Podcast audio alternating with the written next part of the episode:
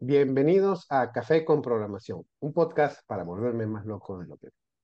El día de hoy vamos a tratar muchos temas diversos acerca de .NET y tengo como invitado, tengo el honor de presentar a Carlos Piedra, instructor en Udemy, pero prefiero que él mismo haga su presentación. Adelante, Carlos. ¿Qué tal, Eric? Muchas gracias primero pues, ¿no? por esta oportunidad. Siempre tener gente que esté en nuestro mismo camino ayuda de, alguna u otra manera a entender cómo está el campo en el cual nosotros pues, nos enfocamos desde hace ya muchos años. Siempre, siempre es bueno tener esa comunidad siempre abierta y, y tratar de siempre encontrar más caminos. muchas gracias por tu invitación. Bueno, eh, No, a ti más bien por aceptar. no, no, cuando me lo dijiste y nombraste acerca de tu proyecto, pues yo siempre trato de estar involucrado en este tipo de, de proyectos, porque pienso yo que entre más haces comunidad, más alcance tienes, conoces a gente genial. Yo, por ejemplo, a partir de ya casi tres años en la cual estoy involucrado en este mundo online pues he descubierto gente fantástica, he descubierto gente fantástica que incluso me han ayudado a mí en el camino en el que estoy ahora. Y bueno, darte una introducción breve de mí, pues soy una persona que ya hace muchos años tomó la decisión de emigrar. Actualmente estoy en Estados Unidos, estoy en Los Ángeles, California. Tomé la decisión de emigrar hace más o menos ya casi ocho, casi nueve años, casi nueve años cuando tomé la decisión de ya por fin radicarme, a pesar de que siempre estuve involucrado en la programación porque yo en mi país soy, soy ecuatoriano. Ujú. Yo conseguí mi título allá y comencé a trabajar desde, desde muy joven. Entonces, eh, tenía mi trabajo, tenía esa fuente de ingreso que me permitía a mí principalmente pagar mis cuentas principales, que, que es lo que uno busca en un trabajo, por lo menos que tu trabajo te dé ese beneficio de pagar todas tus cuentas. Luego de eso, el dinero que me sobraba, obviamente, lo iba invirtiendo, lo iba, lo iba utilizando para, sabes, eh, ciertas, ciertos, ciertas cosas que uno va necesitando en el camino hasta que ya por fin me, to- me tocó tomar la decisión de viajar. Eh, una porque mis padres estaban acá y obviamente ellos ya me habían pedido hace muchos años. Entonces ya me llega la notificación, de, sabes que tienes que ya viajar. Y dije, bueno, vamos a ver, si no tomo la decisión de viajar, ¿qué pasaría? Voy a estar toda mi vida pensando qué hubiese sido. Eso. Sí, y quedarme con esa duda realmente creo que eh, hubiese sido dañina para mí. ¿Por qué? Porque si tú estás pensando en, en lo que hubiese pasado, ¿verdad? O sea, es- eso te va a seguir para toda tu vida. Entonces dije, vamos a intentarlo. Sé que viajar a otro país es dejar absolutamente todo lo que, Ujú. lo que, lo que has logrado de todas formas en, en, en tu país. Ya tienes una carrera, ya tienes un trabajo estable. Ir a otro país con otro idioma es empezar básicamente de cero, eh, es empezar absolutamente de cero, pero dije, no, vamos a intentarlo, vamos a, a ver qué tal. Y bueno, desde que tomé la decisión estoy acá, estoy acá y dije, bueno, aquí es el país donde eh, me ha acogido, donde he logrado muchas más cosas de lo que pude haber logrado en mi país incluso. Ujú. Y no me arrepiento, no me arrepiento para nada de haber tomado esa decisión, de haberla tomado ya hace muchos años y, y haberme decidido por eso y, y de alguna u otra manera también hacer patria, pues, ¿no? Exacto. Y cuéntame, eh, ¿tú te fuiste, o sea, por tu cuenta y decidiste, bueno, toca viajar o es que la empresa te dio la oportunidad de viajar? No, eh, bueno, eh, mis padres ya eran ciudadanos americanos acá, Ah, vale. entonces, sí, entonces ellos me pidieron y, y ellos al pedirme, pues obviamente yo, vi- yo ya viajé con una residencia desde mi país, o sea, Mm, si me tocó, entonces para mí fue mucho más sencillo tomar esa decisión, exacto, claro. porque obviamente no, no tuve que empezar como otras personas que tienen que tomar sí o sí la decisión y tienen que yo digo, yo empecé desde cero, pero hay personas que empiezan desde menos diez ¿me explico? Porque eh, eh, una cosa es viajar con documentación a este país y otra cosa es viajar sin documentación, ¿verdad? Entonces yo, yo siempre diferencio, a ver, tú viajas, tú estás aquí en este país, ¿empezaste de cero o empezaste de menos 10? Porque es mucho más complicado todavía. El Claro, asunto es claro. mucho más complicado cuando te toca estar acá en este país sin documentos. Yo te digo porque he tenido personas, he conocido personas y en la cual ese camino es mucho más eh, rocoso, como digo yo, de, de los que nos toca viajar porque ya tuvimos de alguna u otra manera eh, ese privilegio de, de viajar con un documento que te capacita no solamente para tener una vida normal acá, es decir, acceder a, a las universidades, acceder a, a trabajos. Apenas tú llegas, tú ya puedes aplicar a un trabajo. Entonces, ese, eh, eso de ahí me hizo pensar mucho en, decir, en decidirme más que nada. Y, y bueno, eh, me tocó hacerlo. Eh, gracias a Dios tuve siempre el apoyo de mi esposa. Soy, soy una persona que está casada ya hace muchísimos años. Y justamente eh, cuando nos tocó viajar, pues nos tocó viajar a los dos, pues emprendimos este camino que, que hasta, hasta la vez nos sigue, ¿no? Claro, eso es bueno. Eso es bueno, sobre todo cuando tienes también un, un apoyo moral, ¿no? Porque a veces uno puede decir, no, mira, tengo las facilidades, tengo el dinero, tengo de repente el lugar donde voy a ir, pero si ya tienes ese apoyo moral que es súper importante en todo ser humano, ¿no? Es Exacto, fundamental, creo yo. Sí, exactamente. está perfecto.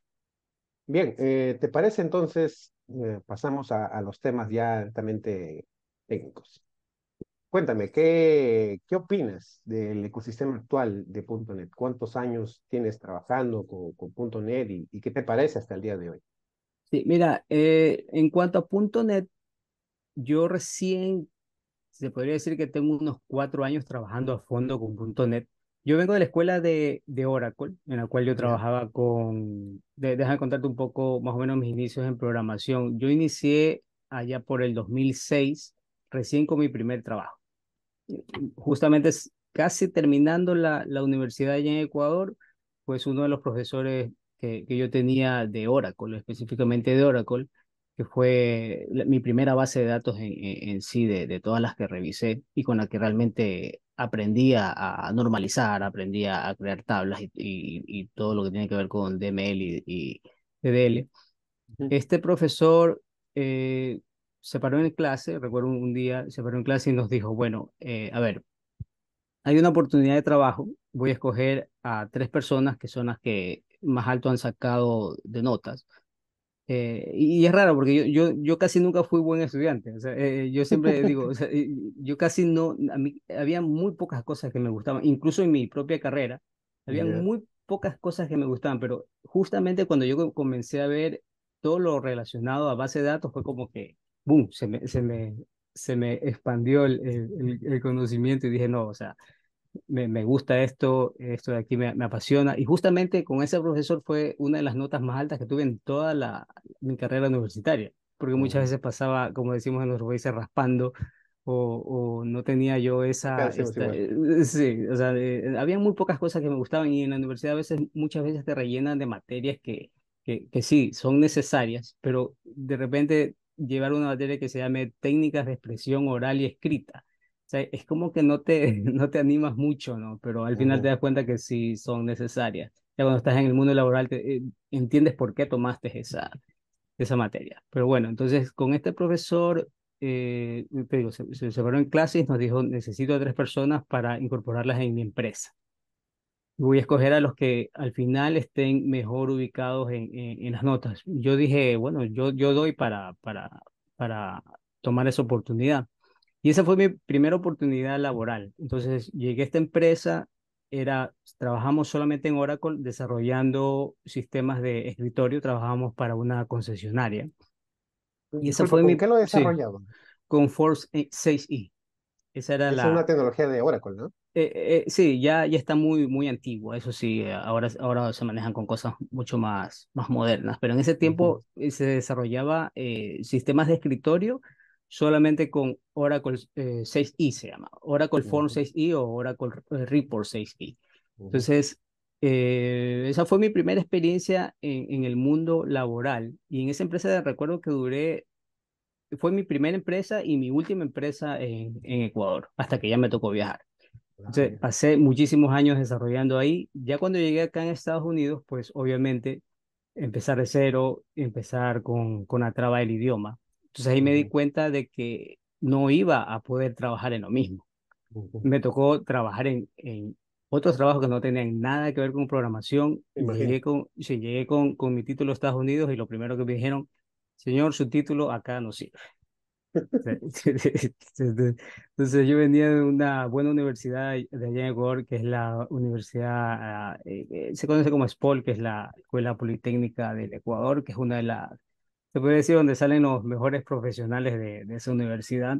Entonces sí fue un golpe para mí bien, bien fuerte, o sea, decir, Claro. ok, pasé tantos años estudiando, eh, quizás no fui el mejor estudiante, pero o sea, te- te- tengo un título universitario, bueno, acá en este país no me servía para nada y decidí volver a, a ir a la universidad, pero ya una universidad de acá tenía la traba del idioma, pero tenía todavía el, el, el conocimiento. Creo que la parte más difícil es adquirir eh, la lógica de programación. Esa es la parte más difícil y eso ya, ya lo tenía yo ya ah, de una manera avanzada. Entonces para mí no fue tan Claro. difícil volver a, a, a, a- agarrar los libros y volver a, a estudiar, pues no empezar prácticamente desde cero. Pero en ese transcurso yo no, ya no programaba, ya no trabajaba ni para una empresa, solamente lo- las únicas veces que yo veía algo de programación era en la universidad. Durante el día trabajaba en, en tenía dos, a veces tres trabajos en, eh, durante el día para poder, obviamente, seguir pagando los eh, qué, qué cosas de la renta, qué cosas de, de to- todos los gastos que, que se vienen, pues, Correcto. ¿no? Entonces, durante ese tiempo no programé para nada, hasta que ya conseguí mi primer título acá en Estados Unidos, que, que acá se conoce como, como un associate. Ese es el primer título que tú consigues acá. Luego del associate viene el bachelor y luego del bachelor ya sigue el máster. Bueno, eh, alcancé hasta el máster y ahí ya, ya, ya me he quedado, ya no, no, no seguí, no seguí más. Entonces, mi primer contacto con, con .NET se da allá por el 2018, en la cual yo estaba en mi primera búsqueda de trabajo, pero ya, Ujú, ya, ya de manera ya total, pues no, y dije, o sea, si sigo en este ritmo, no, no voy a comenzar a trabajar nunca. Entonces, estaba en la búsqueda de, de mi primer trabajo laboral y estaba en esa, en esa lección que te toca hacer cuando dices, bueno, ¿por cuál lenguaje de programación me decido? Entonces comencé a hacer un pequeño estudio de mercado y comencé a ver las ofertas laborales que habían en, en, en LinkedIn, que habían en, en Indeed. Entonces me di cuenta de, de algo acá en Estados Unidos, que la demanda de, de desarrolladores punto .NET era bien alta, pero los, los desarrolladores en sí no había muchos. Entonces dije, aquí hay una oportunidad. Aquí hay una, aquí hay una, una verdadera oportunidad y si yo venía de, de Java, porque Oracle, tú sabes, tiene mucha relación con, con Java. Entonces yo, yo venía más del lenguaje de Java. Pero dije, no, a ver, aquí hay una oportunidad, me voy a comenzar a, a, a, a- meter de lleno en, en C Sharp. Entonces empecé desde lo básico, empecé haciendo los típicos programas de Hola Mundo, comencé a, involucrarme bastante solamente en el lenguaje de programación, haciendo pequeños programas de consola y ya luego ya pasé a la parte web mi, mi primera experiencia con, con ya con, con .NET a nivel de web fue con MVC, ya trabajando con, con Core. Trabajé poco en, en Net Framework, pero mi, mi, mis conocimientos mayores están básicamente en, en .NET Core.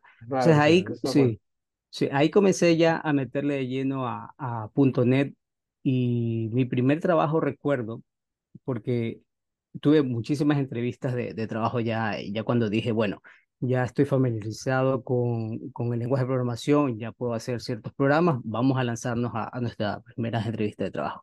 Acá las entrevistas de trabajo más o menos se dividen en tres procesos o a veces en cuatro. O sea, el primer proceso es, se llama el reclutador. Es, es lo primero que, que, por el filtro, el primer filtro por el que tienes que pasar. Te llama el reclutador, te hace una pequeña entrevista, quiere saber quién eres, quiere saber qué experiencia tú tienes. Ese es la- el primer paso. Pasas el primer, el primer paso, vas al segundo. El segundo ya es con personal de la empresa. O te hacen eh, preguntas técnicas. El tercero ya viene a ser una prueba técnica en la cual tienes que codificar en frente de dos, Claro. tres personas. Y muchas veces se llega al cuarto que ya son de, de soft skill o, o habilidades blandas y ya con eso ya estás en empresa. Bueno, yo en las primeras no pasaba ni la primera, ni el primer paso. Una por, por el idioma. El, el idioma fue lo más duro que, que me tocó a mí pasar. Eh, entonces, el, eh, tenía esa barrera del idioma, ya no era tanto del conocimiento, porque de, del conocimiento, bueno, ya, ya, lo, ya tenía ya cierta experiencia, ya lo había adquirido, pero el idioma era, eh, fue, fue mi, primer, mi primera traba. Entonces, por ejemplo, a las personas que recién están empezando, yo siempre les trato de dar consejos de cómo, de cómo ir mejorando. Porque, por ejemplo, acá en Estados Unidos, especialmente la ciudad en la que vivo, Los Ángeles y New York, eh, tenemos una comunidad grande de latinos. Entonces, tú, tú podrás estar eh, desarrollando un ambiente solamente de latinos, en la cual tú vas al supermercado, desde la cajera hasta el gerente, te hablan español te hablan español y si tú estás en ese ambiente, pues pasarán seis meses, pasarán tres años, pasarán diez años y solamente te vas a estar desenvolviendo en, en un ambiente solamente donde hables, donde hables español. Y eso Entonces dije, un problema, ¿no? Y eso, eso es un gran problema porque si tú, tú puedes incluso decir, realmente no necesito el inglés hasta que lo necesitas. Ya cuando lo necesitas, ahí te das cuenta de que que, realmente tienes que, que, meterle bastante en inglés. Entonces me fui como que separando un poco de, de, ese ambiente y, y, comenzaba yo como que a exponerme un poco. Entonces iba, por ejemplo, digamos, tú eres amante del café, veo que tu, tu podcast se llama, se llama, tiene relación con, con, café, pues, ¿no? Entonces yo también soy un amante del café, entonces, digamos, eh, eh, acá las tiendas de Starbucks, que, que son las, las más famosas, si tú ya quieres irte para allá, ¿verdad? A, a, a, a, comprar, entonces ahí ya tú ya no ves tanto latino. Ya, ya comienzas a ver ya, ya gente que solamente te habla, te habla inglés. Entonces, se empieza, se empieza por ahí. O sea, ¿qué es lo que necesito? ¿Qué es lo que quiero? ¿Cómo lo digo? ¿Cómo, y cómo lo expreso? Entonces empecé, empecé de, de, esa manera. Empecé a, a, ir a lugares en los cuales se, se, se exige, pues, pues hablar el, el, inglés. Bueno, en cuanto, volviendo a las entrevistas, tenga, disculpa que me, me, desvío un poco. No te preocupes, no te preocupes, porque está, interesante. Ah, algunas, muchas cosas pasan por mi cabeza en, en todo ese camino que, que he recorrido, pues, ¿no? Eh, bueno, eh, en cuanto a las entrevistas, te digo, no pasaba ni la primera entrevista y seguía, seguía en ese intento, hice alrededor de una, en ese tiempo, habré hecho unas 40 entrevistas en total. Wow. Sí, sí quiero unas 40 entrevistas laborales, así que eh, si, por ejemplo, yo manejo un grupo en Telegram que a veces veo, veo ciertas personas que se desaniman bastante en cuanto a cuando terminan una entrevista de trabajo y dicen, sabes que no me escogieron, eh, en qué estoy fallando, dame, dame algún consejo, a veces me escriben por privado. Y yo le digo que esto es normal, e-, esto, esto es así, o sea, yo te puedo decir con conocimiento y con experiencia de que es así, o sea, no te van a escoger a la primera pero si tú lo ves de una manera que cada entrevista te va a ir dando cierta, cierta experiencia, aunque no estés trabajando, cada entrevista te va a dejar algo. Entonces, yo digo, una persona que, que, que pasó por 40 entrevistas, entonces, las 10 primeras, ya, como te decía, no pasaban ni, ni, ni la primera ronda. La segunda, pues ya pasaba la primera ronda, ya, ya notaba que, que le iba agarrando el, sentido de que casi siempre preguntaban lo mismo, entonces ya, ya me iba haciéndole, ok, me van a preguntar esto, me van a preguntar... Esa es la experiencia que vas ganando. Ya luego el, eh, empezaba a quedarme en el segundo round, que eran las preguntas eh, técnicas.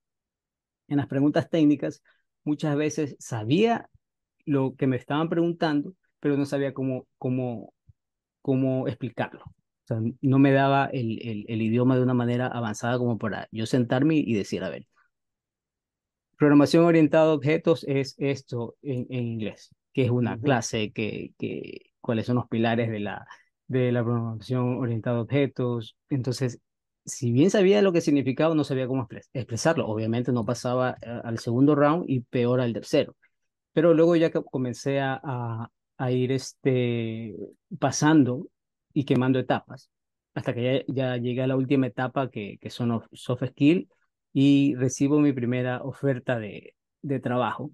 Entonces, mi primera oferta de trabajo, o sea, yo contentísimo, pues no, no, no lo podía creer de alguna manera y entendí todo el camino y todo el proceso que, que, me, que me llevó a, a, conseguirlo y darme cuenta de que se puede, se puede conseguir, incluso si tienes esa, esa enorme barrera del idioma. En algún momento sí, ya, ya todo eso, si tú te expones y estás constantemente eh, envuelto en un idioma, lo vas a aprender. O sea, no es que no se puede, lo vas a aprender. Yo soy una persona que, que pasando los 30 años me tocó aprender un nuevo idioma, lo Ujú. cual hay algunas personas que dicen que es imposible. Se puede. No, es más difícil nada más.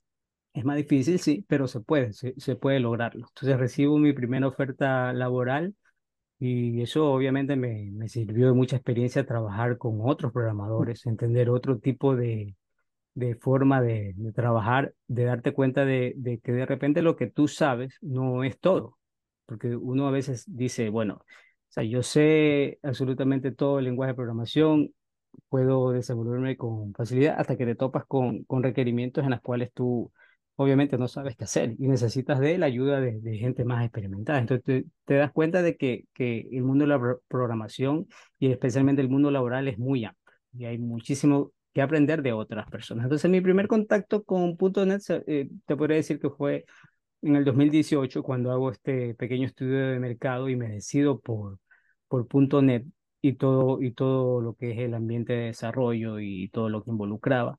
Y desde ahí no, no he parado. Es una tecnología que a mí me encanta. Puedes realmente hacer absolutamente todo. Como tú, tú decías, tú eres más del backend. A mí me encanta hacer backend en .NET y no veo otra forma de, de cambiarme, ¿no? Mm, Por ahí intenté alguna vez revisar algo de Node, de Node.js.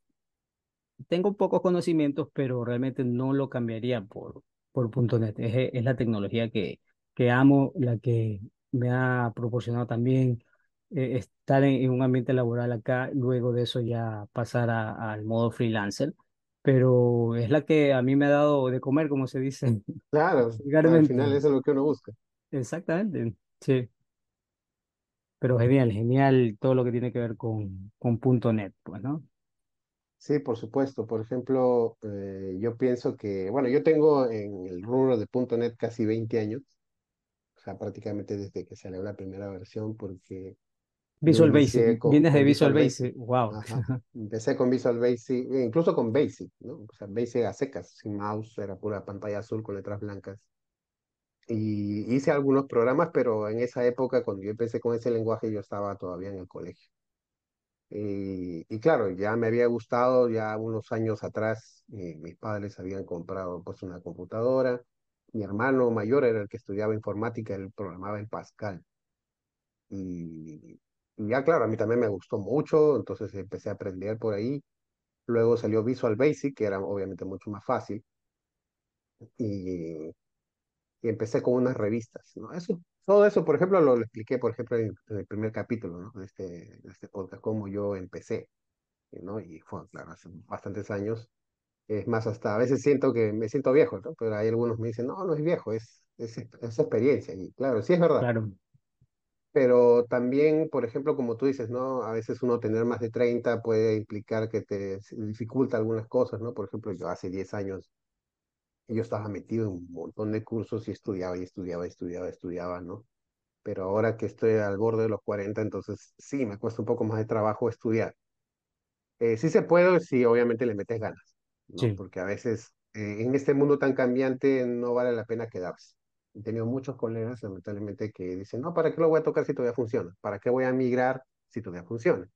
Es exacto. más, incluso este, cuando se anunció la primera versión de NetCore por allá en el 2016, Ujú, eh, Microsoft había, había anunciado que Net Framework iba a tener uno que otro parche por ahí de seguridad, Sí, pero que ya no iba a haber nuevas versiones. Y que este, Microsoft se comprometía que como mínimo, mejor dicho, como máximo, eh, Net Framework iba a tener hasta un soporte de 23 años, así como se había hecho con Visual Basic 6, ¿no? Que, ujú, mira, ya pasaron 28 años sí, desde que salió esta tecnología y hasta el día de hoy todavía hay sistemas que funcionan en ese lenguaje, solo que ya no hay soporte. O sea, eso no quiere decir que de, de plano pues se muere un lenguaje, ¿no? No, no, nunca es claro, así, ¿no? Pero uno también como profesional no tiene que decidir, ok, voy a seguir estudiando, voy a seguir aprobando, voy siguiendo probando nuevas tecnologías. ¿Por qué? Porque uno nunca sabe que de repente por ahí te sale alguna oportunidad, ya sea un trabajo fijo o un freelance, para hacerle alguna tecnología nueva, ¿no? Y sobre todo si a uno le gusta, ¿no? Que en este caso a mí me encanta esta carrera, Entonces, claro, voy probando, ¿no? Por ejemplo, ahorita ya, ya empecé un curso de .NET 8 y eso todavía sale en noviembre, pero ya estamos en Exacto. preview, ¿no? Y, y, hay cosas que hay que ir conociendo, ¿para qué? Para que el día que ya salga a producción, claro que nadie va a migrar pues en, en cinco minutos, entonces ya se pueda ir eh, trabajando en ello. Exactamente. Sí, el, el, cambio que, que se nos vino de, de Net Framework a, a Net Core, pues realmente sí, sí evolucionó y creo que nos, nos benefició de alguna u otra manera, ¿verdad? Porque la gente que no trabajaba en .NET veía como que el .NET como, ah, no, solamente para Windows, que, mm. que ustedes no, no nada que ver con Linux. Entonces ese cambio a .NET Core sí nos benefició bastante a los que sí, claro. ya veníamos con un cierto recorrido. O sea, ya nosotros, eh, nadie nos puede decir que, que nuestro, nuestro ambiente de desarrollo no corre en, en Linux, que no corre en Mac, ¿verdad? Eso. O sea, y no solamente puedes... correr, sino programar en ellos. ¿no? Programar en ellos, exactamente. Mira, mira lo criticado que era antes Windows. Y ahora, ¿quién no tiene Visual, Visual Studio Code? Uh -huh. Por ejemplo. ¿Quién, ¿Quién iba a decir que, que Microsoft se iba a inventar un IDE que lo iban a usar incluso hasta usuarios de, de Linux. Es gracioso porque, porque de alguna u otra manera hacíamos como que la burla de, de, de los de Linux y que decían que sí, que esto, que el otro, que Windows, que, que siempre se cae y todo lo demás. Y mira, eh, tenemos GitHub, tenemos Visual Studio Code usados por, por, por grandes programadores de, de otros sistemas operativos, bueno. Sí, no, incluso cuando yo recuerdo, cuando ya estaba en producción la, primera versión de Netcore y ya estaban anunciando la versión 1.1. Era el 2017, ¿de acuerdo? Y conversaba con un compañero, estábamos haciendo una aplicación en AngularJS, la primera versión. AngularJS. Uh -huh. Ajá. Y entonces les digo, oye, mira, este, ¿qué te parece? Mira, ha sacado Microsoft su, su, editor de código, Visual Studio Code, que es más ligero, no hay que instalar tanta cosa como el Visual Studio. Y me dijo, no, esa vaina es muy lenta. Me dijo, este, yo prefiero seguir utilizando Sublime, ¿no? Y arriba dice Unregistered, ¿no? Entonces, sí, pues, ¿no? Porque hay una sí. licencia que, claro, no te obligan, pero se ve feo, ¿no? Que diga Unregistered. Sí. Entonces, eh, decían, no, que, que Visual Studio Code es lento. Bueno, otros me decían, no, prefiero usar Atom. Otros me decían Brackets. Ajá. Y... Pero es anecdótico, ¿no? Porque incluso, mira, yo también vengo incluso del mundo Linux. A mí me encanta Linux, ¿no? Sí. Tengo años también eh, usando Linux y, pero nunca fue mi sistema operativo principal. O sea, siempre fue como un hobby. ¿Por qué? Porque me llamaba la atención la, este, las cosas que tiene, algunas ventajas que tiene, sobre todo para desarrollo. Y siempre que yo veía a un colega que estaba programando en Linux, yo me emocionaba, porque era, me dice, oh, wow, tienes lo último. Es como ver a alguien que tenga pues el último iPhone, ¿no? Sí. Pero este, nunca había sido mi sistema operativo principal hasta que cuando sale ya este, Netcore, entonces ya empecé a yéndome por ahí para desarrollar aplicaciones, porque antiguamente para desarrollar una aplicación, me acuerdo que hice hace muchos años, una aplicación de escritorio y había que hacerles D++, con una librería que se llama Qt. La verdad es que fue un verdadero dolor de cabeza, porque, a ver, compílalo, a ver, ya funciona en Ubuntu, pero no funciona en Mint, no funcionaba en Debian, y era un dolor de cabeza. Sí. De repente yo era el que estaba programando mal, probablemente sí, pero eh, fue un dolor de cabeza para esa época y yo decía, ¿cómo no existe una versión de C Sharp? Pero hasta que salió, Ajá. entonces yo me, me, alegré mucho, ¿no? Y, y, mira, hace poquito salió la, el resultado de la encuesta 2022 de Stack Overflow y Visual Studio Code se lo gana por lejos a cualquier editor de código. Sea, sí, eh, estamos, estamos bien posicionados. Bien, bien posicionados. Incluso Sublime está tan abajo que ya prácticamente dice, ¿qué, qué, qué es eso? Dicen. Eh, la otra vez abrí Sublime eh, para, para algo muy, muy, muy específico y créeme que me comió bastante memoria. O sea, Ah, a bien. diferencia, sí, a diferencia de Visual Studio Code me sorprendió bastante porque eh, eh, yo también eh, lo- eh, llegué a usar ese, ese IDE. Eh, eh, es bastante ligero y todo lo más, pero me sorprendió que, que estaba consumiendo un poco más de memoria que Visual Studio. Realmente me, me, me sorprendió bastante porque lo tenía como que muy ligero, pues, ¿no? Ujú. Sí, no, entonces ese cambio sí a, a, a Netcore pues eh, trajo, trajo muchísimas mejoras, eh, trajo a muchos más programadores, ahora somos muchos más, ya, ya no somos eh, la cantidad de programadores que éramos antes, mucha gente está muy involucrada y, y muy curiosa para los que recién empiezan a meterse a .NET Core, que es más famoso por, por el backend, pues, ¿no? Ujú. Y porque sí se está comenzando a ver ofertas laborales bien fuertes en .NET, especialmente si solamente te dedicas al backend, incluso no puedes hacer nada con, con, con el frontend si no quieres. O sea, si solamente te dedicas al Sí, backend, pues claro. eh, sí, ti- tienes muchísima, muchísima oferta laboral ahí y con muy buena paga. O sea, si no es que, que me crean a mí o que te crean a ti, solamente revisen las ofertas que, que hay actualmente, que pueden meterse a, a cualquier red social y, de, y se van a dar cuenta de, de, de lo que se pide y de lo que se paga. Yo le digo Exacto, al- sí, a la gente que, que se quiere meter en este mundo de punto .NET, pues van a tener bastante oferta laboral, van a tener un ambiente de desarrollo que está soportado por muchísimos usuarios y que obviamente está avalado por Microsoft y que de alguna u otra manera si encuentras algún error siempre va a haber una comunidad que, que esté dispuesta a ayudarte y al, al, a la que le ha pasado lo mismo que te va a pasar a ti. exacto, exacto. ¿sí? En esa parte sí, de, de- de acuerdo contigo. ¿Y cómo ves ahora punto .NET, eh, por ejemplo, de aquí a años? O sea, ¿crees que todavía va a seguir evolucionando en, en el lado de, del front? Por ejemplo, mira, ¿no? Tenemos a, a Blazor, que está saliendo, ¿no? Con fuerza. Según Stack Overflow, todavía está, Sí, está está, está como, muy por abajo. pero por lo menos ya apareció en el top 10. Sí, Entonces ya no y, y estamos más que hablando de algo nada, que no existe, ¿no? exacto, y ma- más que nada Microsoft le está dando bastante la promoción de, de Blazor. O sea, es impresionante, eh, como que dice, a ver, ya no necesitas de Angular, ya no necesitas de ningún framework de, de JavaScript, no necesitas React, todo lo puedes hacer en Blazor. Yo me estoy eh, familiarizando más con Blazor en estos últimos meses porque quiero abrir un curso. Eh, yo, yo, yo hago muchas colaboraciones y la- mi colaboración principal es con Brujen Patel, que es, es un desarrollador, es un instructor de Udemy muy, muy famoso acá en los Estados Unidos, el, el cual al- alguna vez me contactó a mí y me pidió que, que haga el translate o que haga la traducción de, de todo su, de, de, de algunos cursos que él tiene al español. Entonces, eh, hay cursos de él que están en español que, que han sido traducidos por mí. Entonces, él tiene un curso de Blazor en el cual me quiere involucrar para, para yo, yo hacer la traducción de ese curso. Entonces, me estoy involucrando bastante en Blazor y veo muy parecido, lo veo muy parecido a Angular. Y para mí, Sí. mi, mi framework favorito de, de JavaScript es Angular. O sea, yo con Angular mm, ya me casé hace, hace más o menos unos tres años y, y realmente me, me encanta, me encanta ese framework. Mm, Se me parece, tiene muy, muchas cosas parecidas a, a punto .NET, como la inyección de dependencia, el manejo de, de componentes. Entonces, es, esa parte de, de, de Blazor lo veo muy parecido a Angular, más que a otro, a otro framework o, o a otra librería de JavaScript. Entonces, están promocionando, promocionando bastante lo que es el Blazor. Y yo pienso de que aquí a un- unos dos años, yo creo que primero van a haber muchas más ofertas laborales porque hay muy poca, eso sí, hay muy poca, Sí, sí. eh, muy pocas ofertas en Blazor. Casi la- las grandes empresas casi no, no están desarrollando en Blazor. Pero yo pienso de que aquí a un par de años eso va, va a explotar y, y hay que estar preparados y, y ya saber eh, eh, eh, lo más que se pueda en, Blazor como para tener más, más chances por ahí, pues, ¿no? Sí, lo mismo digo yo. Creo también, de acuerdo contigo, que creo que en un par de años creo que ya veremos un cambio. Sí, y Porque sí, la crítica más era porque se, se demoran, sí, ajá. Sí, no, y además es curioso porque, mira, yo he tenido la oportunidad de desarrollar eh, como unos seis, siete proyectos relativamente grandes con Angular. Y, y ese, hay un, un proyecto en particular lo hice de nuevo, ¿ya? Para ujú. reutilizar toditito el backend. Lo hice de nuevo, pero con Blazor.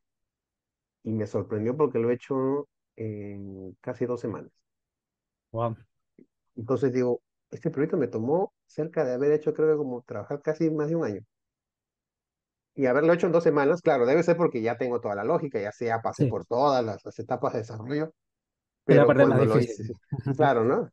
Pero ahora que lo, que lo hice en Blazor, y yo, aparte que es súper parecido a Angular, eh, como tú dices, los conceptos son muy parecidos, es más, tú puedes ahora aislar y se, se, se JavaScript, el sí, HTML, o sea, sí lo mismo. exacto. Entonces, eh, me pareció excelente, ¿no? Pero todavía falta que madure. Y también Sí, depende de la comunidad. Sí, eh, bueno, eh, quizás la, eh, las críticas que tuvo en sus inicios, que, que se demoraba mucho al ejecutar, que, que ese tiempo que, que, que, demora en abrirse el, el sitio web, pues le, le, está jugando en contra.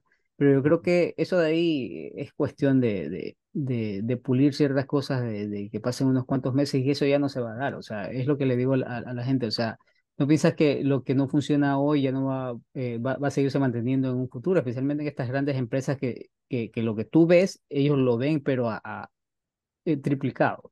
¿verdad? Uno de repente dice, a ver, se está demorando un poco en, ejecutarse, pero ellos también lo saben. Eh, es cuestión de, de, de unos cuantos meses hasta que ya se pula todo lo que se tiene que pulir.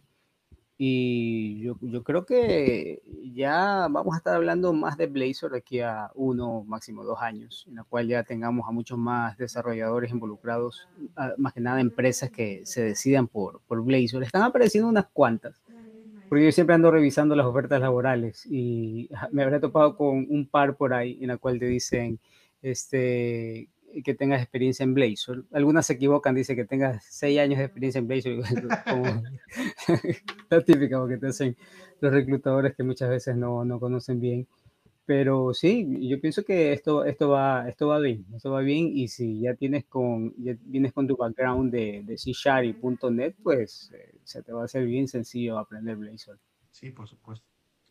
Eh, cuéntame, Tú que ahora eres un instructor de Udemy, que mucha gente te consulta, como tú mencionaste, ¿no? De que a veces te, te hacen preguntas en privado. Y yo mismo incluso pertenezco a ese grupo, ¿no? Que tú has creado de Telegram, que para que me aporta muchísimo valor, porque hay gente que está bastante involucrada, que ha Sí, compartido algunos enlaces súper interesantes. Por ejemplo, hace dos días creo que fue que una persona compartió un- una especie de cheat, eh, sheet donde ajá, te saca de varias, varios lenguajes. Fue bastante útil, sí, porque algunas cosas sí sabía, pero habían otras que eran nuevas.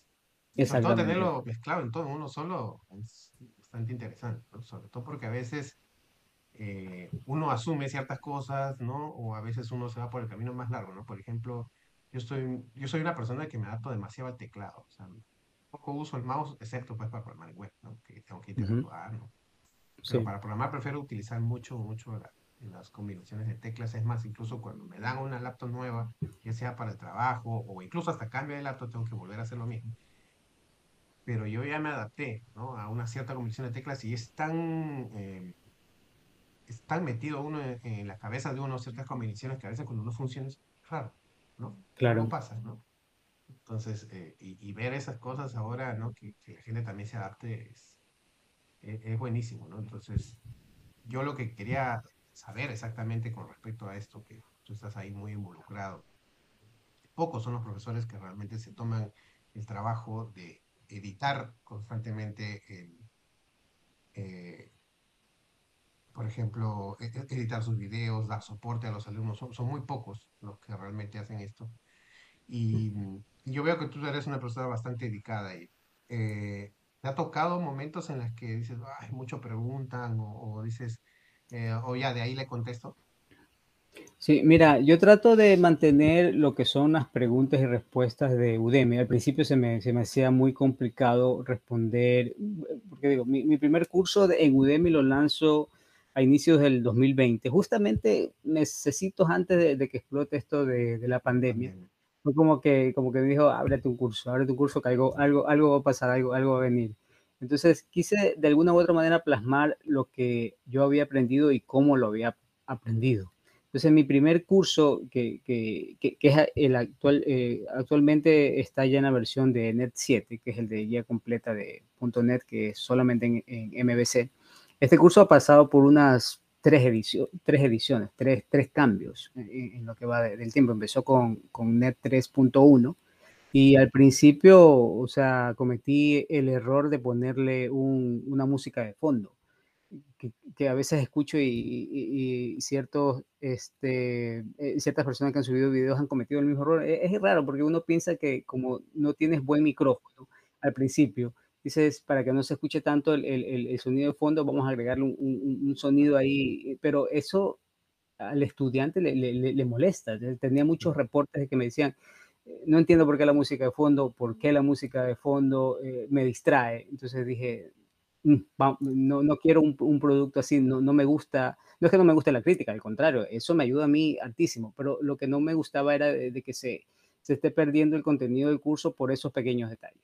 Exacto. Entonces dije, vamos a adquirir un, un, un nuevo equipo eh, de, computación, vamos a, ponernos un buen micrófono y edité absolutamente cada uno de los videos. Iba así, uno por uno, eh, un trabajo que era de, de, del total de curso dura más o menos unas 16 horas. Entonces, eh, dices tú, bueno, son 16 horas de trabajo, pero no son 16 horas de trabajo. Tú como, como este, persona que también edita videos sabe que, que una hora de, de, edición de videos te toma muchísimo tiempo. Sí, bastante. Entonces, sí, me tocó prácticamente editar todos los videos y, y aproveché para cambiarlo a la versión Net 5, que ya, ya, ya, ya fue apareciendo justamente eh, en, en ese año. Entonces dije, bueno, vamos a, actualizarlo todo y vamos a cambiar esto de, del audio porque realmente me está perjudicando y está bajando también la puntuación del curso. Entonces ya comencé a tener muchas preguntas de, de, las personas que tomaban el curso y dije, ¿por qué no abrirme un grupo de Telegram en la cual no sea solamente yo el que responda las preguntas, sino que los que están tomando el curso, pues también ayuden a otros, ¿verdad? Entonces me abro este grupo de Telegram enviándole un correo masivo a todos los estudiantes, a todos los desarrolladores del, curso, y todos estuvieron de acuerdo. Sí, vamos, abrámoslo, hagamos comunidad. Abrimos este, eh, este nuevo grupo de Telegram que ya más o menos tiene unos tres años, y me di cuenta que la acogida fue, fue muy buena, porque si alguien tenía o reportaba un error, habían dos, tres personas que le había pasado exactamente lo mismo y a veces que yo no contestaba, les contestaban ellos. Esto es genial. O sea, esto fue, esto fue lo mejor. Entonces, hay mucha gente que me dice que soy muy activo en la parte de, de, contestar los mensajes. Pues, ¿no? Y, pocos son los, que Sí, sí, incluso eh, ciertos comentarios que, que, hacen ya cuando hacen el, el review del, del, curso dicen, no, el, el profesor siempre está ahí para para contestarnos todas las preguntas y eso es, eso es, eso es bueno. Y no solamente soy yo, sino que son todos los desarrolladores que han pasado por lo mismo y que me han de alguna u otra manera acompañado en todo este proceso y también me han enseñado, porque yo he aprendido bastante de ellos, he aprendido muchísimo. Como tú dices, muchas veces se comparten recursos que, que tú dices, o sea, este recurso está muy bueno. A veces me sorprende que comparten libros en PDF y cómo los consiguen, pero bueno, está buenísimo ese libro. La otra vez compartieron un libro, recuerdo, de microservicios, de microservices, y dije, no, este, este libro está genial, porque tenía una, unas cosas avanzadas de, de, de arquitectura limpia, y, dije, a ver, eh, o, sea, eh, o, sea, esto, esto puede, puede servir, pues, ¿no? Entonces... Sí, lo mismo también me pasó conmigo. ¿Sí? Soy sincero, cuando vi uno de los libros ahí que compartieron, había uno que hablaba sobre el desarrollo de backend con, con API y, por ejemplo, eh, yo tenía algunos conocimientos muy pobres antes de lo que son los middlewares personalizados, porque prefiero usar los que ya existen, o sea, no me gusta reinventar la rueda. Pero había ocasiones en las que yo tenía que crear mi propio middleware o por último meterle algo ahí personalizado para luego ya seguir trabajando. Y con ese libro dije, a ver, vamos a chequear la parte de middleware y me puse a ver, qué interesante, lo apliqué. Interesante. Sí, claro. Sí, es que los libros son hechos por desarrolladores que eh, ponen en práctica lo que ellos han puesto en práctica en su, en su, en su vida laboral. Exacto. Entonces, siempre, siempre, siempre es bueno revisar el código de otra persona. Incluso si tú piensas que, que no puedes aprender nada o que ya lo sabes, revísate el código y te darás cuenta de que la misma forma de programar de esa persona cambia. Sí, claro. Sí, o sea, lo que, Sí, sí, y, es así. Entonces, este, sí, entonces se decidió abrir este, este grupo de Telegram, ya tenemos bastante tiempo con eso. Al mismo tiempo decidí abrir un, un canal de YouTube. Eh, en cuanto al canal de YouTube, quizás la, la, acogida no es la que uno, uno espera en este momento, pero a, a, mí me sirve bastante porque es una forma más de, de de ver cómo, cómo puedo ayudar a esas personas que, que de repente tienen falencias en puntos específicos. ¿no? Más o menos está por los, creo que 3.000 y algo de, de, suscriptores el, este canal. Y, y, ha servido también porque e, ese, ese canal ha traído a más gente al, al, grupo y obviamente el canal también, como yo subo cierto contenido de los cursos, pues va eh, en las mismas personas que toman cuatro horas de, de que están subidas del, del curso en YouTube, van y adquieren el curso en, en, en Udemy. Sí, me ha servido a mí muchísimo eh, esa parte en la cual me involucré y en la cual no estaba involucrado yo para nada. O sea, hace tres años tú me hablabas de abrir un canal de YouTube y yo te decía, eh, no tengo tiempo, no, no, no sé qué hacer, no sé ni cómo editar un video. Entonces, sobre la marcha me fui involucrando mucho en esto de la edición de videos. Incluso en algunos clientes que yo he tenido, les he dado esa, esa chance de, que ellos mismos editen sus videos para sus promociones, para su campaña, para todo lo que tengan que hacer ellos. Y les digo, mira, eh, yo te puedo ayudar, eso es como un valor agregado que muchas veces les doy, te puedo ayudar en la edición de tus videos si tú quieres, cómprate tal programa, yo manejo el programa Movavi, no sé si lo has escuchado, eh, ese es mi Movavi, ese es mi editor de, de videos. Entonces yo como valor agregado les doy esto a los, a los clientes para enseñarles a editar sus propios videos y ellos quedan encantados porque descubren que no es tan difícil como, como parece, que lo único que necesitas es tu imaginación, o sea, obviamente saber usar la herramienta, pero el resto corre por tu imaginación. El, el, esto de editar de videos es más de, de, gusto personal y lo que tú le puedas ir agregando que, que, tanto del manejo de la herramienta. El manejo de la herramienta la, la aprendes en, en, en, un día, dos días. Exacto. Sí, de ahí el, resto es pura, pura imaginación, que saber manejar las transiciones, que saber ponerle voz sobre el eh, audio, sobre el video y todo eso, pues, ¿no? No, de hecho, este, yo creo que por eso justamente la carrera se llama ingeniería, ¿no? Uh tu ingenio. Exacto. O sea, yo también digo lo mismo, ¿no? por ejemplo, yo para crear algunos cursos, este, bueno, yo tengo mis cursos pues privados, no, no, no los hago en Udemy, Primero por un tema contractual, ¿no? O sea, me gustaría, pero editar un video offline es mucho más difícil que hacerlo en vivo. Bueno, eso creo yo, repente para algunos no. Yo hago mis cursos en, vivo. Eh, pues el curso, por ejemplo, cada clase puede durar tres horas este, o cinco horas. Y entonces hago todo, todo el curso directamente este, así, ¿no? Eh, en vivo y para mí me resulta un poco más, más sencillo.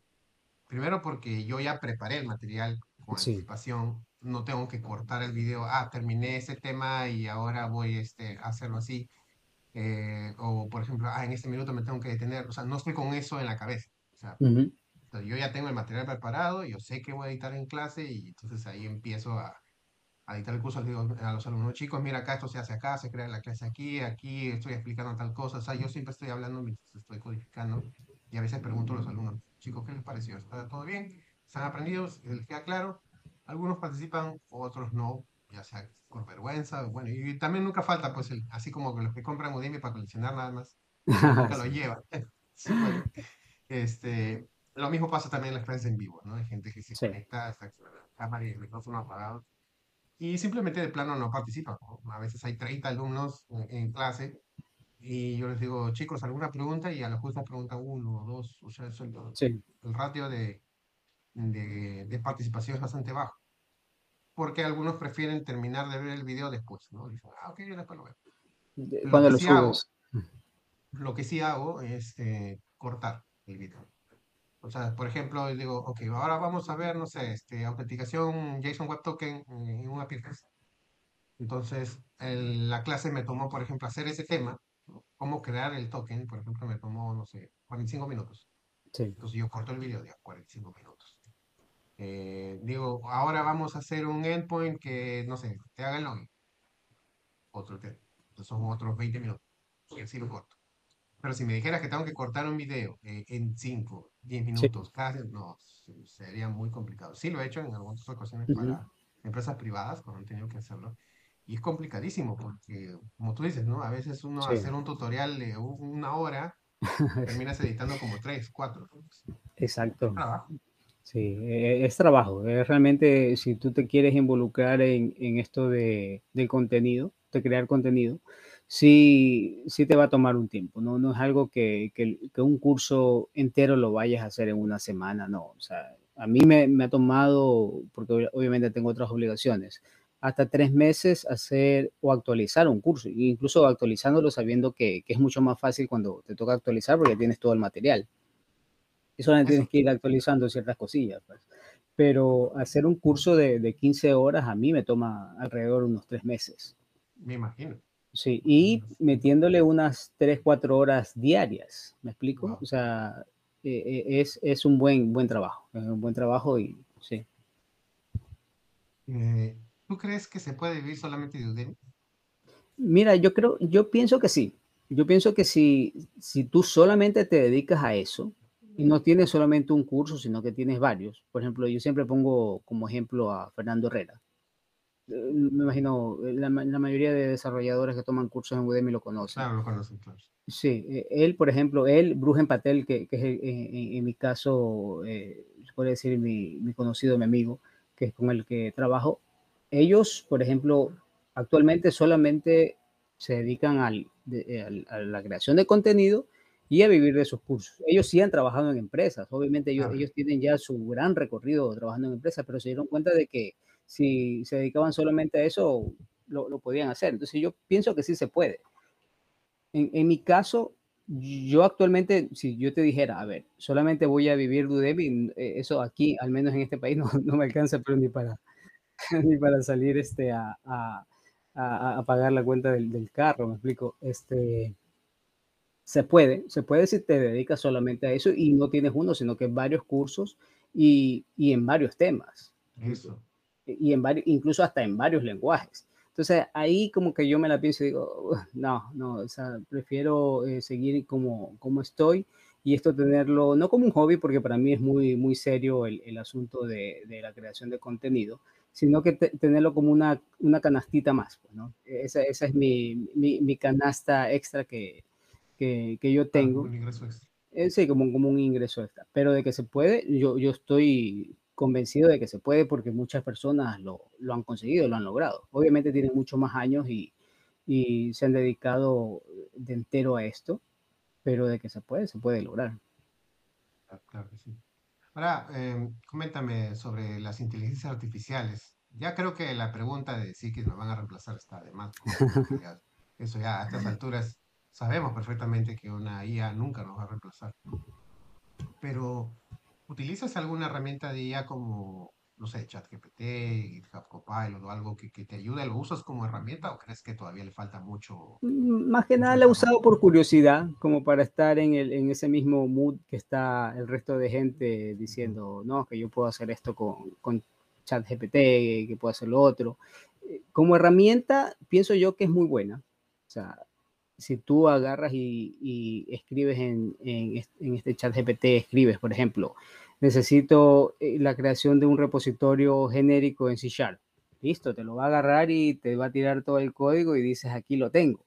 Ah. Pero ¿qué pasa si no entiendes el código? Eso. O sea, ¿qué, qué, qué sucede ahí? Y es lo que yo siempre recomiendo. O sea, es verdad, sirve como herramienta y toda herramienta que, que te ayude en, en, tu, en tu día a día laboral, obviamente tienes que, que aprenderla. Pero, ¿qué pasa si no entiendes los conceptos? ¿Qué pasa si no, no entiendes por qué el, el, esta inteligencia artificial te está tirando ese código? Realmente, créeme que, que eso, no te, eso no lo vas a poder usar, por ejemplo, en una entrevista laboral. Y muchas veces ni siquiera lo vas a poder utilizar en, en, en un ambiente ya, ya de desarrollo real. Porque muchas veces ese código que, que te tira no, no, no es tan exacto, o, al menos no, viene, viene con mucha repetición de código incluso, y no, muchas veces ni siquiera sigue buenas prácticas. Entonces, como herramienta está genial, pienso Exacto. yo que está genial, pero no creo que, que, es el camino que se debe seguir, especialmente cuando recién estás en tus primeros pasos. Sí, claro, de acuerdo, de acuerdo contigo, ¿no? Incluso eh, yo, yo también participo en, en muchos, eh, bueno, muchos grupos de Telegram, de, de WhatsApp no tanto, que me gustan las comunidades en WhatsApp, porque lo uso más para cosas muy personales. Sí. Pero en Facebook sí, participo bastante. Y he visto, por ejemplo, gente que se mete a los grupos de desarrolladores, no son desarrolladores, son gente que de un momento a otro les dijeron o les vendieron la idea de que, ah, con ChatGPT vas a hacer esto, vas a hacer lo otro, sí. vas a ser millonario, vas a hacer tu aplicación web, que no sé cuánto. Y, y también lanzan algunas preguntas ridículas, ¿no? Que te dicen, sí. mira, he hecho esta aplicación con, este, con ChatGPT, pero acá tengo un error. El uh -huh. que me solucione le voy a pagar. ¿Y cuánto ofrecen? Pues una, un monto pues súper ridículo. Dice, no, ¿para claro. qué te voy a pagar si lo puedo hacer con ChatGPT, ¿no? Y la gente termina peleando. Yo tengo que estar moderando a veces algunos comentarios porque algunos se pasan de groseros. Y sí. justo hablando de eso, bueno, no, nunca va a faltar el cliente que te diga, no, pues eso es facilito. Pues, uh -huh. Pero hablando justamente de eso, por ejemplo, también no ha faltado, por ejemplo, gente que son muy veteranos en el tema de desarrollo yo podría decir que soy veterano porque tengo, claro, 20 años trabajando en esto, pero solamente en .NET. O sea, he visto PHP, he visto, he visto Delphi, he visto eh, JavaScript, TypeScript, pero donde más me desenvuelvo es en C Sharp. Y yo no puedo decir soy veterano porque probablemente venga otro y me diga, hey, tú estás haciendo lo que tú haces está mal, ¿no? Entonces, uno no puede tampoco llenarse de ego. ¿Crees que existe todavía mucha gente así? Eh, eh, ¿Te ha tocado de repente en, los grupos que manejas, de repente alguien te ha escrito diciéndote, oye, mira, no me pareció tal cosa que has hecho y deberías hacerlo así? Sí, mira, este, nombrando especialmente la, la, de los grupos de WhatsApp, coincidimos, a mí tampoco me gustan mucho, especialmente los grupos de WhatsApp de JavaScript, no sé si alguna vez has pasado por ahí, por ese submundo, como le digo yo, la, la, la gente, qué manera de ser tan, este, te podría decir, uh, porque el uno hace la una, eh, el, un código de una manera y el otro lo hace, pues lo tuyo está mal y lo mío está bien. Se ponen en unas discusiones ridículas, se ponen en unas discusiones que, que más van por el ego que, que por, por, hacer comunidad. Entonces, claro, obviamente, obviamente que existe, que, que existe bastante de esto de, de, de la lucha de, de, egos entre, entre programadores. Ahora lo que, lo que yo siempre digo y lo que yo siempre les recalco, de que si bien es cierto nuestra profesión en sí es bien importante para las empresas, es bien importante para, para el mundo, diría yo, hay profesiones, y esto que, que, que quede sin, sin ánimo de ofender, que son más importantes que las nuestras. O sea, yo no creo que un médico se pueda reemplazar por un programador. O sea, un, un médico no tiene la chance que tenemos nosotros de corregir un bug Imagínate a un médico corrigiendo un bug. O sea, pierde su licencia y pierde la vida de la persona. Eso, ¿no? Que te digan, te llamen, oye, me, me dejé mi bisturí en tu cuerpo, ¿te, te, te hablo de nuevo? ¿no? Me explico, o sea, entendamos, entendamos que hay profesiones que incluso son mejores pagadas que las nuestras y que son debido a muerte que son más importantes que las nuestras. Que no nos creamos que, que si nosotros el mundo casi que no puede vivir o que lo que nosotros sabemos o que si bien tienes una buena eh, cantidad de ingresos durante el mes, no pienses que, que eso lo es todo, que hay profesionales en, en, las cuales quizás gastan, ganen más que nosotros y sus profesiones pueden llegar a ser más importantes o que nosotros mismos las necesitemos. Por ejemplo, en una empresa, no sé quién pesa más, si el desarrollador o el contador. Entonces yo siempre me pongo a pensar, o sea, ¿qué pasa si un contador se equivoca? El contador puede ir hasta preso, me explico. Yo no veo un programador que caiga tanto en eso. Claro, tú uno también puede llegar a, si hace malas cosas, a, que, incluso puede llegar hasta la cárcel, pues, ¿no? Pero no es tan drástico como que un contador se equivoque en la contabilidad, ¿me explico? Entonces, si bien es cierto, nuestra, nuestra profesión es hermosa, eh, eh, nuestra profesión te da la chance de, de, que si tú te aplicas, vas a, vas a tener asegurado una buena cantidad de ingresos. Tengamos en cuenta de que de que también hay otros profesionales que, cuyas carreras también son importantes y que, y que no caigamos en esa lucha de egos, que más bien tratemos siempre de, de hacer comunidad, siempre el, el, ver la perspectiva de otro, de ver el desarrollo de, de otra persona, siempre te, te, va a ayudar a incluso hasta mejorar, porque la otra persona va a tener otra lógica de programación. La otra persona viene de otra, de otra preparación diferente a la tuya, le tocó aprender de diferente manera. Incluso hasta para ver en lo que está fallando la otra persona, tú, tú debes de, de, de, toparte con, con, código de otros programadores. Es lo que yo, es lo que yo pienso, ¿no? Sí, sí, sí. Pero sí, hay, hay, muchísimo. Hay muchísimo. Sí. Yo también he aprendido mucho, mucha gente. Incluso cuando yo trabajaba en una empresa que estuve más de siete años y medio, yo era el referente. Pues, -huh todo el tiempo me consultaban a mí, pasaba algún problema, alguien no podía depurar, alguien no podía compilar o alguien simplemente tenía una excepción que nadie entendía, me buscaban en Google y no la hallaban la solución, entonces me decían, ah, consúltale a Eric. Ya. Y iban y me preguntaban y, y, de cierta manera yo me sentía pues una persona respetada, ¿no? Porque constantemente me consultaban. Pero cambié de empleo por X motivos y cuando cambié de empleo y fui a una empresa, bueno, esta era una empresa en Ucrania, pero tenía una sede en Lima y cuando empecé a trabajar con ellos, yo me sentía una hormiga al lado de ellos. O sea, lo que ellos sabían, o sea, me dieron cátedra programar.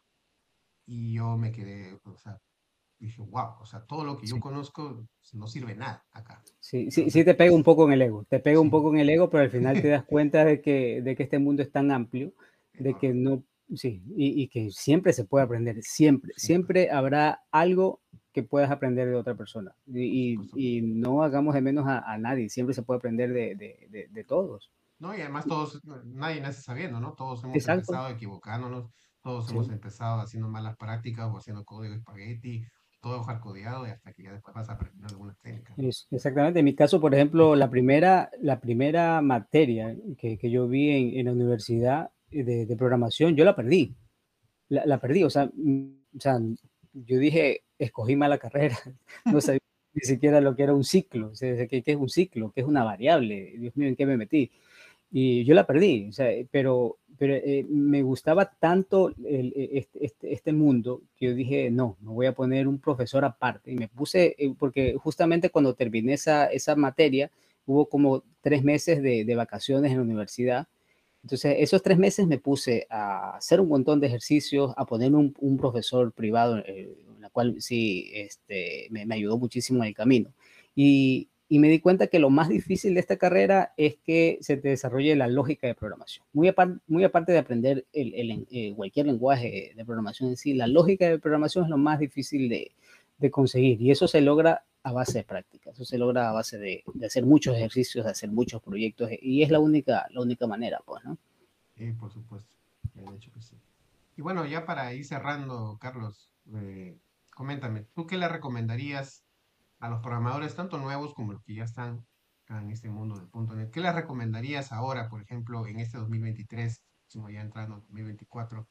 ¿Qué les recomendarías? ¿Que se sigan quedando con .NET? ¿Crees que de repente es momento de mirar otro lenguaje, otra plataforma? ¿O crees que se debería todavía aún profundizar?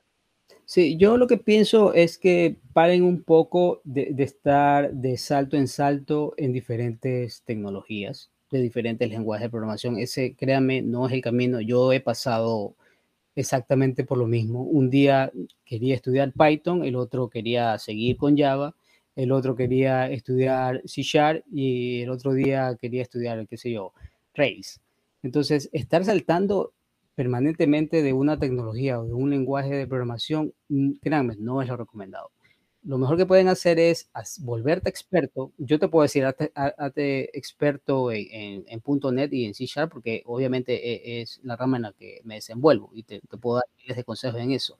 Pero si te decides por, por algún lenguaje de programación, por algún framework, trata de, de, volverte experto en ese lenguaje de programación.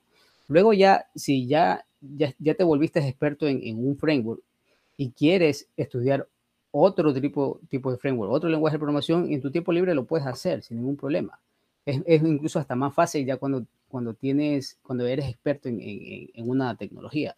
Yo, por ejemplo, a veces este, en mis ratos libres me pongo a estudiar otra cosa que no tiene nada que ver con .NET. Porque siempre es bueno ver, ver, ver estar al día con otras tecnologías. Pero si ya te decides a .NET, pues créeme que lo primero que tienes que, que estudiar es estructura de datos, programación orientada a objetos, manejar bien el lenguaje de programación, en este caso C Sharp, que es el más conocido de, de .NET. Hay otros, como por ejemplo claro. F Sharp y todo lo demás, pero, pero C Sharp es el lenguaje, como que dice, el, el más promocionado por, por .NET. ¿no? Uh -huh. Entonces empieza por ahí, empieza haciendo eh, eh, aplicaciones de consola, comienza a entender luego ya cómo, cómo cómo trabaja la programación orientada a objetos. Ya después te vas com comenzando a meter más en temas de LINQ, Entity Framework, y ya vas a ir vas, vas, a irte dando cuenta todos los saltos que, que, vas a ir logrando. Por ejemplo, luego ya te vas con MVC, luego ya te vas con el backend. Y ya cuando ya tengas esa experiencia laboral, pues ponte a hacer, sigue haciendo proyectos en cada etapa que vayas quemando. Pero el, camino, si bien es cierto, es largo, pero en .NET eh, trabajando en esta tecnología te garantiza poder hacer miles de cosas y trabajar en, en varios sectores, en, en aplicaciones de, de, Windows, en aplicaciones de consola, en, en aplicaciones de, de backend, de, de frontend, de incluso de la parte de móvil también lo puedes hacer en .NET, la parte de videojuegos también lo puedes hacer en .NET, es decir, el camino es largo, pero te garantiza de que si estás en, un, en, en, en, en una sola parte, pues vas a tener todo, vas a tener todo un ecosistema eh, ahí para Correcto. que hagas lo que tú quieras. Sí, muy bien, de acuerdo con, muy, muy de acuerdo contigo también. ¿no? Yo también hubo momentos en que quise, ah, pues, me meto a Java, me meto a Python, ¿no? Python es el lenguaje más demandado. Si me dedico solamente a JavaScript, de repente voy a aprender Node también. hice algunas cositas, pero nada sí. Y al final te das cuenta que, que no te estás haciendo experto en ninguna. No, pues no, y además que para qué hacer lo mismo, puedes hacer con tu lenguaje que ya conoces. Exacto. Para tal caso, mejor aprende mejor frontend. Exacto. vamos a aprender React. Bueno, con React no me voy a conectar a la base Con Angular no me voy a conectar a la base O de repente con Vue o Svelte o cualquier otra tecnología de front no me voy a conectar a la base de datos, no voy a hacer un API REST. Exacto. si ya sé hacer un API REST, por ejemplo, en .NET, ¿qué sentido tiene hacerla, por ejemplo, en Node? Claro. De repente se puede, ¿no? Pues la manera didáctica uno puede aprender, pero de ahí a querer dominarlo, difícil, ¿no? Entonces mejor. Por eso es que ahora es tan popular ahorita, por ejemplo, ¿no? Cursos hay por montones y videos hay por montones en YouTube de backend con .NET y frontend con Angular.